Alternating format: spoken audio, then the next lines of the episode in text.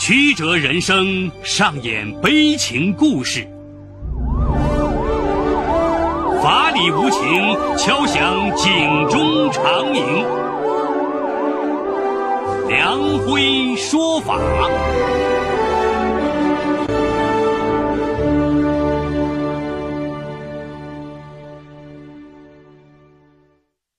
梁辉说法由上海故事广播与现代家庭杂志社联合播出。好故事，好声音。听众朋友，大家好，我是梁辉，欢迎收听梁辉说法。今天我要给大家讲这么个故事，叫《一篇论文，一条命》。法治故事耐人寻味，梁辉讲述不容错过。五月十八号是周一，这一天是博物馆日，而这一天的长沙和以往也没有什么不同。暴热造成紫外线升高，唯一和这天气相反的是，这一天股市在冲过前高后收盘下跌二十五个点。此时正在中南大学机电 QQ 群里潜伏的研三学生马明，发现群里出现了一个群发邮件。他好奇的点开一看，一行字先映入眼帘：“无数不眠夜，一跳轻松解决。你要我陪着你，那就永远陪着你吧。你要留我，我就长留。我会经常去机电院和图书馆逛逛的。”马明顿时冷汗直冒，这分明就是一封遗书啊！洋洋洒洒五千多字。满是绝望和愤怒，因为群里要求实名制，马明注意到发信的同学名叫江东升，是机电专业研三的学生。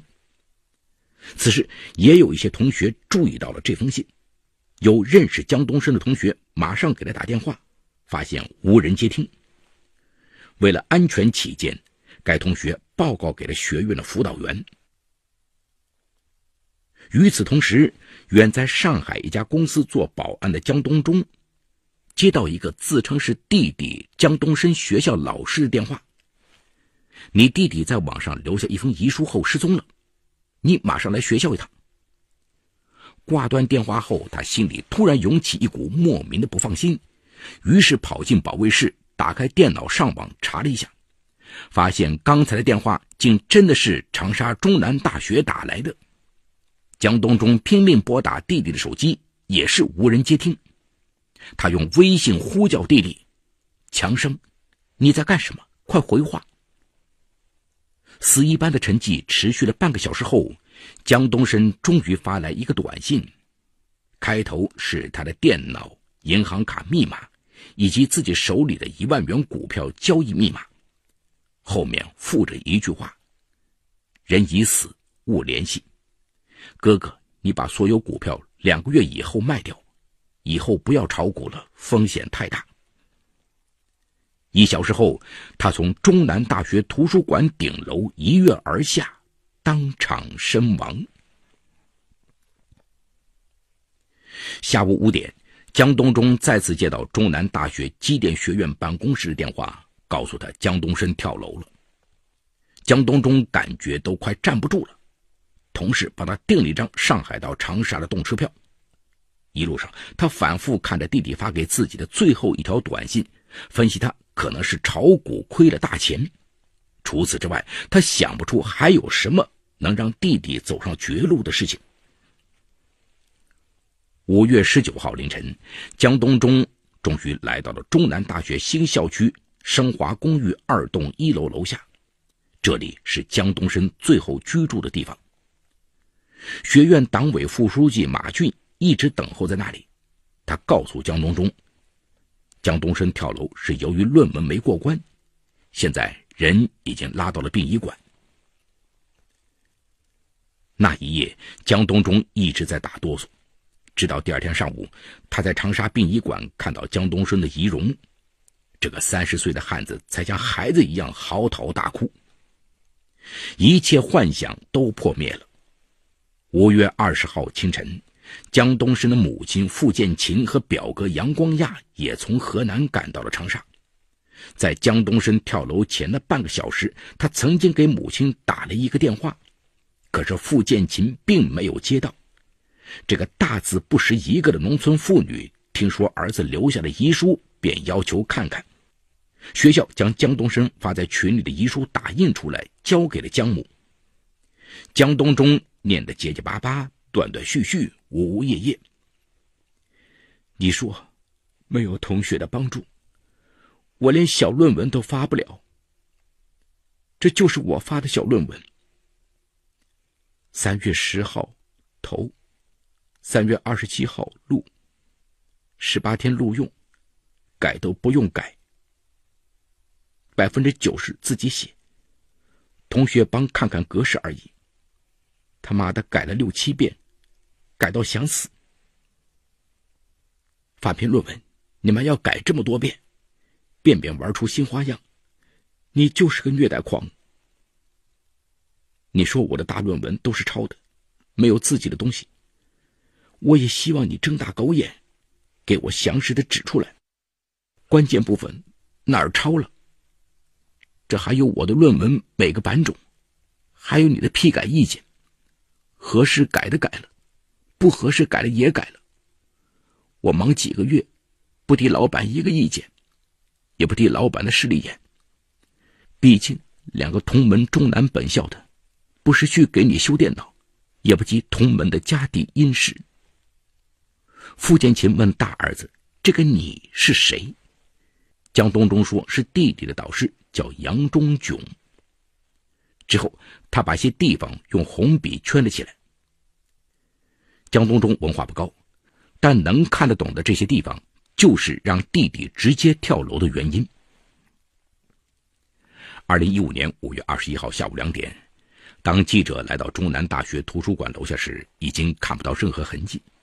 记者辗转找到江东升生前的同学王芳，他向记者证实，在江东升跳楼当天的上午，他还专门去找过导师杨忠炯，希望能够论文通过，但却未能如愿。王芳亲眼看到江东升气哼哼地从杨忠炯的办公室跑出来，几个小时后，这份五千字遗书在网络传播，迅速引起轩然大波，而遗书的主人也随即消失。一个参与了当时寻找江东升的同学吴恒告诉记者，当时他和十几个同学，还有五个老师兵分几路，快把学校翻过来了。起初江东升的电话还能接通，在电话中他说马上就回宿舍，可是一个小时后，江东升从学校图书馆六楼一跃而下。记者随后找到中南大学当时在场的辅导员和老师，但他们都无一例外的拒绝了采访要求。记者随后又通过几个同学找到了尚在长沙的江东中和他的母亲、表哥、同学，基本还原了江东升的人生轨迹。江东升一九八七年三月出生在河南省信阳市横川县定城区方店村，父亲嗜赌成性，对兄弟俩的生活基本不闻不问。每到开学，付建琴都要挨家挨户的帮兄弟俩借学费。江东中初三那年，父亲因肝癌去世，江家已一贫如洗。为了让成绩更好的弟弟继续求学，江东中不得不辍学打工，也因此永远的失去了读书改变命运的机会。家里债台高筑，傅建琴一个人实在无力支撑。在丈夫去世两年后，她选择了再嫁，对方是邻村的一个农民。据当地的村民说，继父。对他们兄弟不错，可是江东升兄弟对此事很介意。在信阳农村，母亲再嫁是一件很丢脸的事。二零零六年，江东升以六百零三分的成绩考入武汉科技大学，进入机械自动化学院学习机械工程及自动化专业。据他的大学班长张文波回忆，江东升凭借高考成绩得了当年为数不多的新生奖学金。并第一批通过四六级考试，而且入了党，连续三年获得校长奖学金。由于家庭贫困，每年他都能拿到学院给他的补助。那时他们班级只有三个女生，江东升性格内向，穿着很普通，因此并不是很讨女生喜欢，更没谈过恋爱。大一的时候，江东升并没有给同学留下太多的印象，给学校的宿舍送水，每桶一块钱。为了节约伙食费，他还曾到食堂打工。江东升很晚才有手机，宿舍四个人里只有他一直都没有电脑。他们机械专业 CAD 画图需要电脑，江东升只能每天泡在学校的公共机房里。张文波回忆。两人最近的一次交流是在二零一四年底，当时江东升说有人给他介绍了一个女孩，见了一面，女孩就托朋友说不合适，没了下文。而对于江东升在大学里的事情，哥哥江东中知之甚少。在哥哥的眼里，弟弟是一个很诚实、不爱折腾的人，但江东升对自己第一份工作显然并不满意，多次对哥哥表示，本科生现在太多了。要找到好工作，起码是个硕士。这里有情与法的冲突，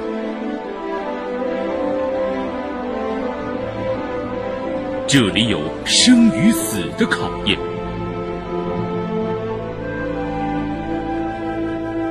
这里有爱与恨的交织。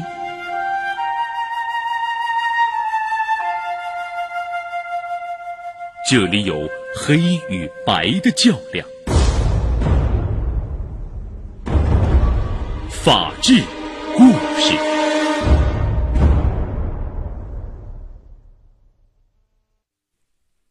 二零零九年六月，临近毕业，江东升在报名参加研究生考试后，最终还是放弃了入学考试，因为一个很现实的问题，就是他身上背着三万多元的助学贷款。而这笔钱对月工资只有两千多块钱的江东中来说，无疑是笔巨款。二零零九年八月，江东升来到武钢矿业公司临湘铁矿工作，主要负责矿内小型项目结算管理，一个月三四千块钱的工资。那段时间他节衣缩食，日子过得很苦。据他的同事刘超能回忆，蒋东升连普通的同事聚餐。都能躲就躲，因为他怕回请。每天一下班就回到出租屋里自己做饭吃，但他却用两年时间还清了助学贷款。贷款还清后，江东升心中的考研梦又再度燃起，他认为这是改变他命运的唯一出路。二零一二年三月，他考入中南大学机电工程学院读研，学费是自己攒的。二零一三年，他参与了学校两项科研专利的申请，还参与了国家重点基础研究发展计划资助项目，研究强振动条件下的液压元件动态特性，并且在 CSCD 上发表了一篇重量级论文。二零一四年的十一节，江东升很奢侈的买车票回家过了个节。这是江东中最后一次在老家见到弟弟。他清晰的记得，那次弟弟的精神已经明显萎靡不振。江家的老屋背靠着一个池塘，秋天落叶满地。江东升每天坐在池塘边烧树叶子，一言不发。他以前并不抽烟，可是那次回家，他烟不离手。哥哥看他情绪不对，想问个究竟，得到的答复是：“你真闲人。”江东升就这样。把自己的内心完全封闭起来。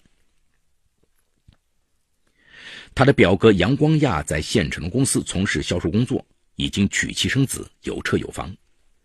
他用“老实敏感”两个词来形容自己的表弟。他记得有一年春节，请表弟去唱歌喝酒，他用新买的轿车去接他，但江东升却没有坐。在杨光亚眼里，表弟是个为人很节约，甚至有点吝啬的人。过年，老表们凑在一起斗地主，大家说斗五元的，可是江东升说只斗一块的，不然就不玩了。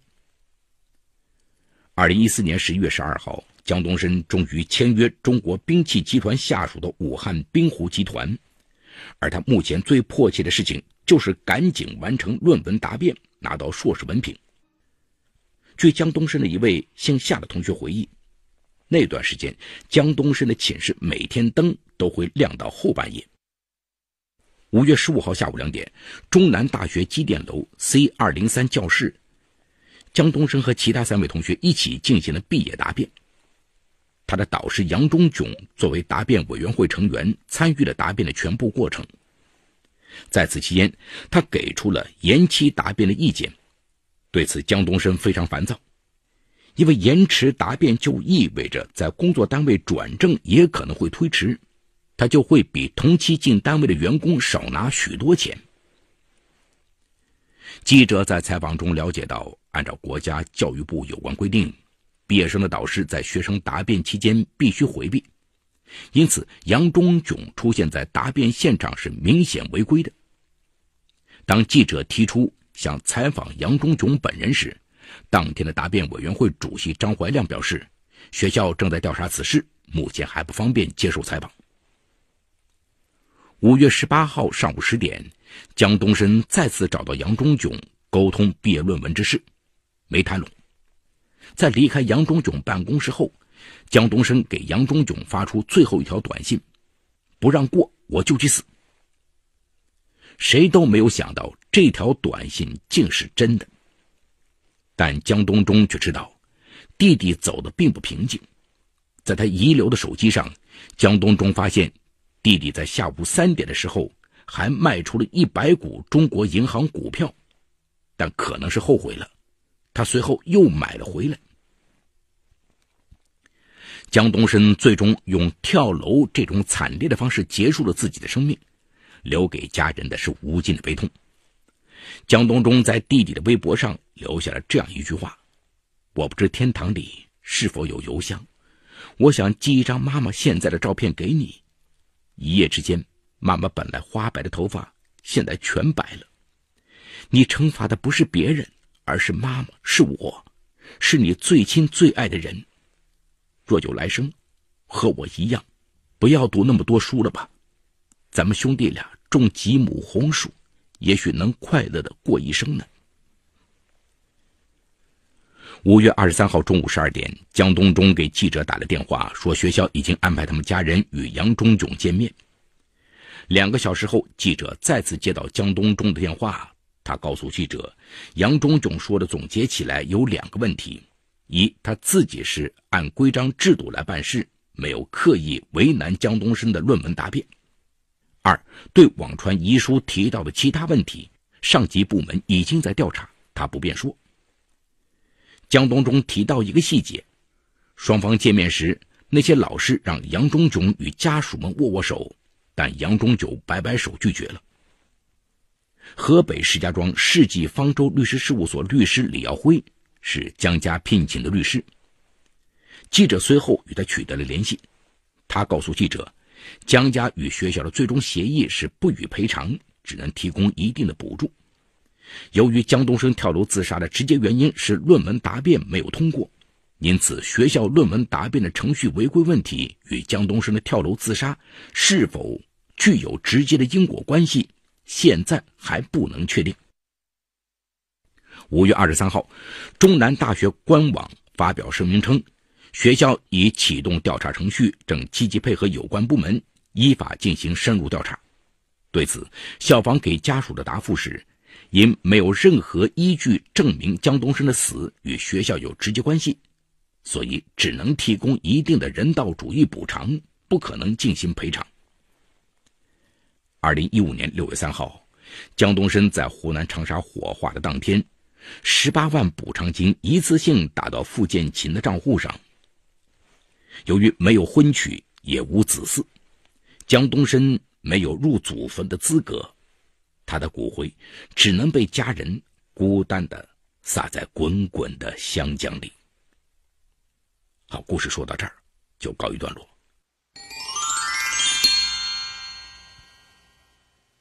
当江东升纵身一跃的那一刻，他放弃了自己的学业，放弃了自己的家庭，也放弃了自己可能一片光明的未来。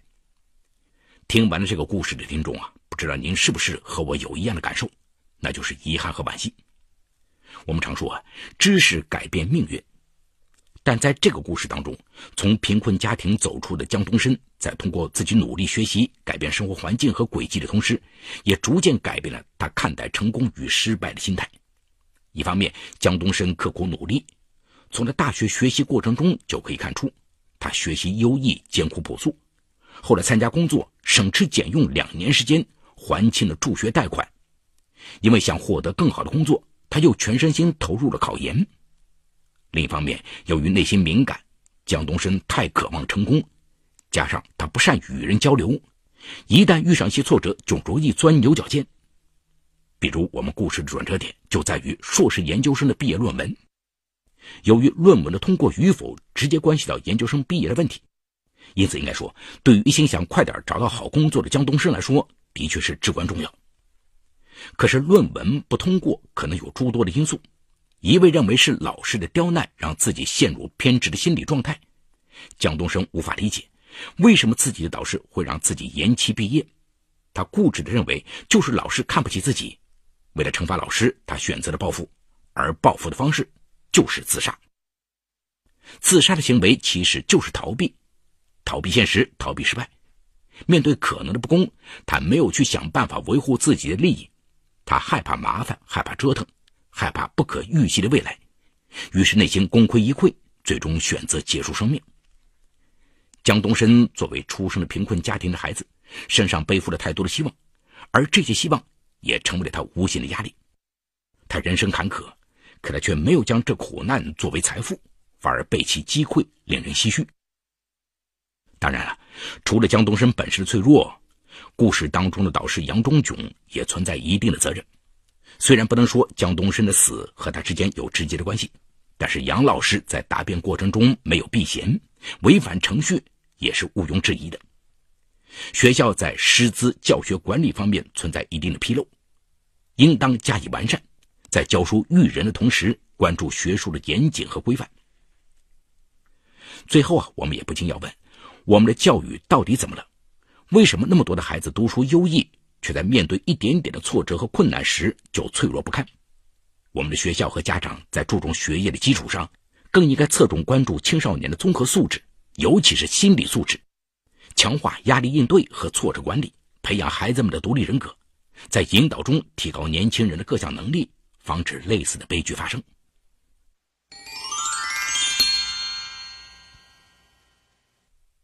好，感谢嘉定区人民检察院为本次节目提供的帮助。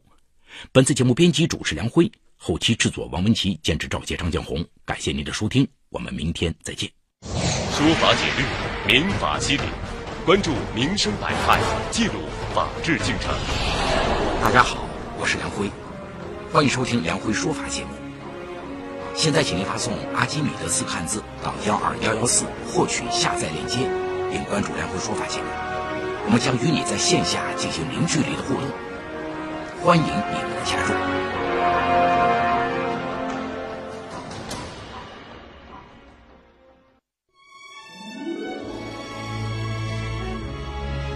听梁辉说法，辨是非真假。FM 一零七点二，梁辉说法伴你行走在人生旅途。